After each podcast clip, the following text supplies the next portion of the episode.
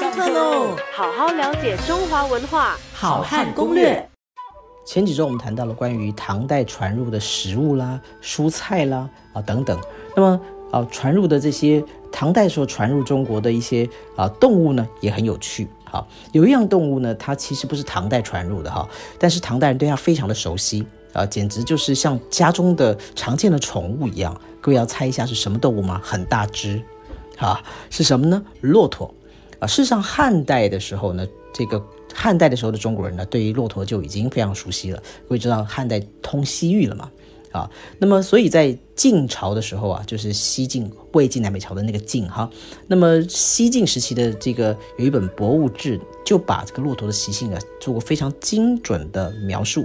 那么当中最有趣的就是说什么呢？说骆驼啊，它知水脉啊。那么如果呢，它找到了水源地，他知道这里有水以后呢，他就会停下来，他不走，而且呢是以足踏地，用他的脚啊去踩踏，反复的去踩这个地。如果人呢去他这个反复踩的这个地方啊，去深深的去挖掘的话呢，就可以得到泉水啊。所以这个在张华所。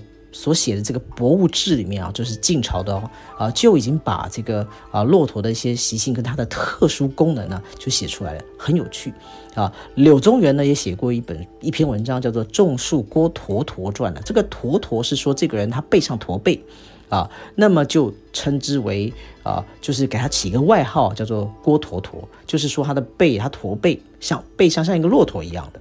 所以可见，在当时唐代哈，对于骆驼啊是已经是非常熟悉的了，所以才会把人的外号啊就用这个驼驼，就用骆驼啊来作为一个代称啊。这是我们讲这个唐代的第一种动物。第二种动物，从这个呃，它这个刚刚讲骆驼是他们很喜欢的、很熟悉的，另外一种是觉得非常新奇的。他们没看过的，觉得是非常的珍贵的，甚至充满了一种新奇的想象的，是什么呢？是一种非常大的鸟类，是什么呢？答案就是鸵鸟啊！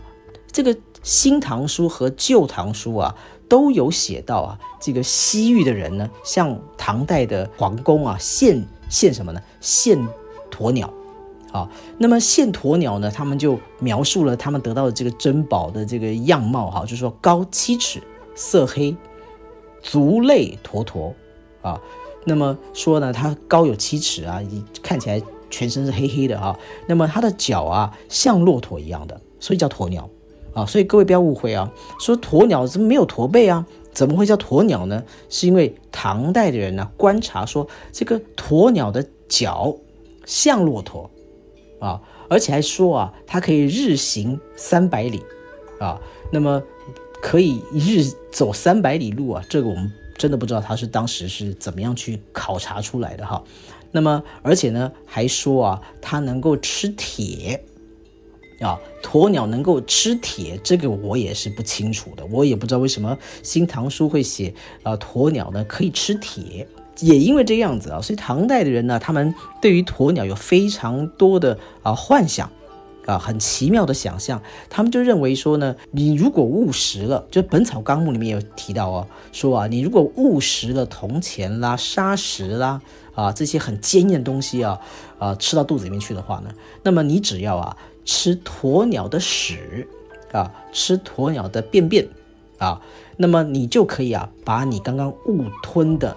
铜钱呐，还有砂石啊，把它化掉，好，所以你看这个呃，古人对于鸵鸟呢，真的是非常的看重啊，觉得它真的是非常新奇神奇的一种这个动物啊，所以各位去考察这个呃几个重要的皇帝的陵墓，就唐代的皇帝的陵墓啊，那么他们的墓前面哈，到现在啊都还可以看到鸵鸟的石雕哦。比如说唐太宗啦、唐高宗啦、唐代宗啊，还有一个睿宗啊，至少这四位皇帝的坟墓前面啊，到现在啊，都还可以看到鸵鸟的石雕，可见唐代人是多么喜欢鸵鸟了。